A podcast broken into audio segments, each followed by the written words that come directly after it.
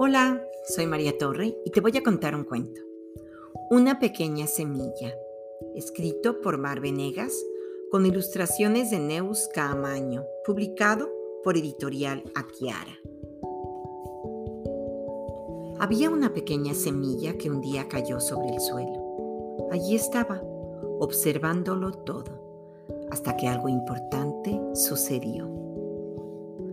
Había una pequeña semilla sobre el suelo Llegó la lluvia y la mojó. Llegó el barro y la cubrió.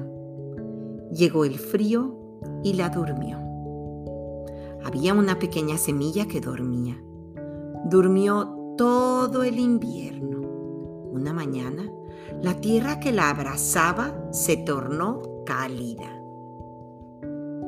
Había una pequeña semilla que se despertó con la lluvia fresca y el sol de la primavera.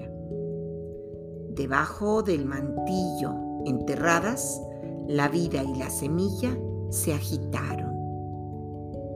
Había una pequeña semilla que rompió su cáscara. Despacio, un hilito blanco se abrió paso. Necesitaba salir a buscar el sol y el viento, conocer lo que vivía arriba. Había una pequeña semilla que todavía no era nada.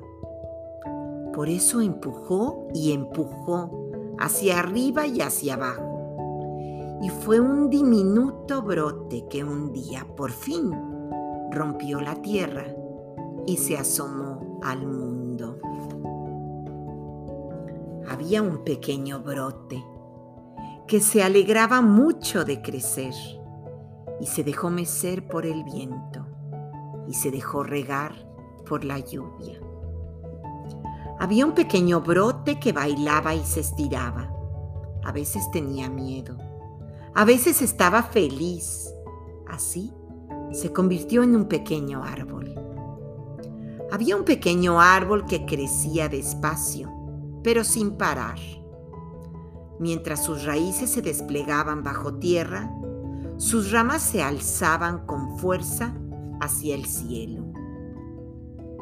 Había un árbol que se llenó de ramas y sus ramas se llenaron de hojas, insectos y pájaros. Y pronto lo habitaron las ardillas. Así se convirtió en un gran árbol lleno de vida. Había un pájaro, el rabilargo azul, que en aquel gran árbol decidió hacer su nido. Feliz y hambriento, Picoteaba un fruto cuando, sin querer, una pequeña semilla resbaló de su pico. Había una pequeña semilla que cayó. Así comenzó su viaje. Pico, aire, tierra. Soñaba con dormir todo el invierno y descubrir lo que vivía abajo. Y, colorín colorado, este cuento se ha acabado.